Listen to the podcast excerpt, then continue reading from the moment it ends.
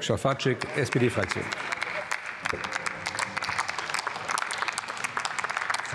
Herr Präsident, liebe Kolleginnen und Kollegen!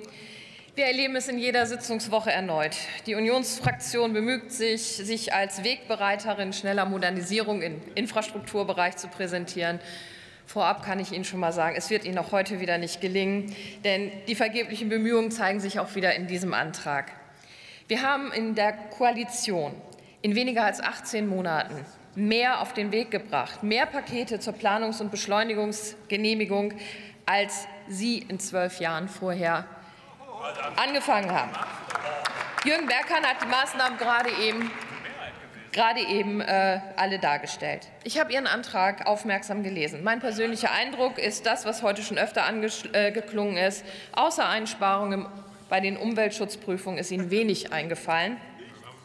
Und aus der Sicht meiner Fraktion ist das erstens nicht zielführend, zweitens einseitig und drittens greift es viel zu kurz. Konkret gesagt, die von allen Seiten gewünschte Beschleunigung braucht verschiedene Maßnahmen, denn es gibt eben nicht nur das eine Hindernis im Planungs- und Genehmigungsverfahren. Zuerst gibt es einen Personalmangel an den relevanten Stellen, sowohl in der Verwaltung, in der Justiz, aber eben auch direkt auf den Baustellen. Im Sommerpaket haben wir bereits im vergangenen Jahr die Weiterbildung verankert und auch mehrere Stellen dort, wo sie gebraucht werden. Nun ist das Fachkräfteeinwanderungsgesetz auf dem Weg, das uns ebenfalls dabei helfen wird, ausreichend Personal für den Bau und Erhalt der Infrastruktur zu haben. Das politische Handeln der Bundesregierung geht aber auch an vielen anderen Stellen über die Forderungen des vorliegenden Antrags hinaus. Die Nutzung der Möglichkeiten der Verfahrensbeschleunigung durch Digitalisierung und eine bessere Zusammenarbeit von Bund, Ländern und Kommunen wurden dort ebenfalls bereits in den Blick genommen. Ein entsprechender ganzheitlicher Ansatz fehlt in Ihrem Antrag, und darum werden wir ihn ablehnen.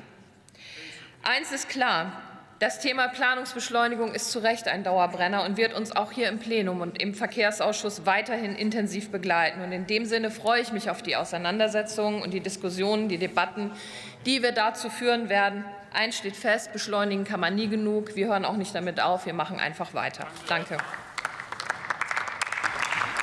Vielen Dank, Frau Kollegin. Nächster Redner ist der Kollege Florian Müller, CDU-CSU-Fraktion.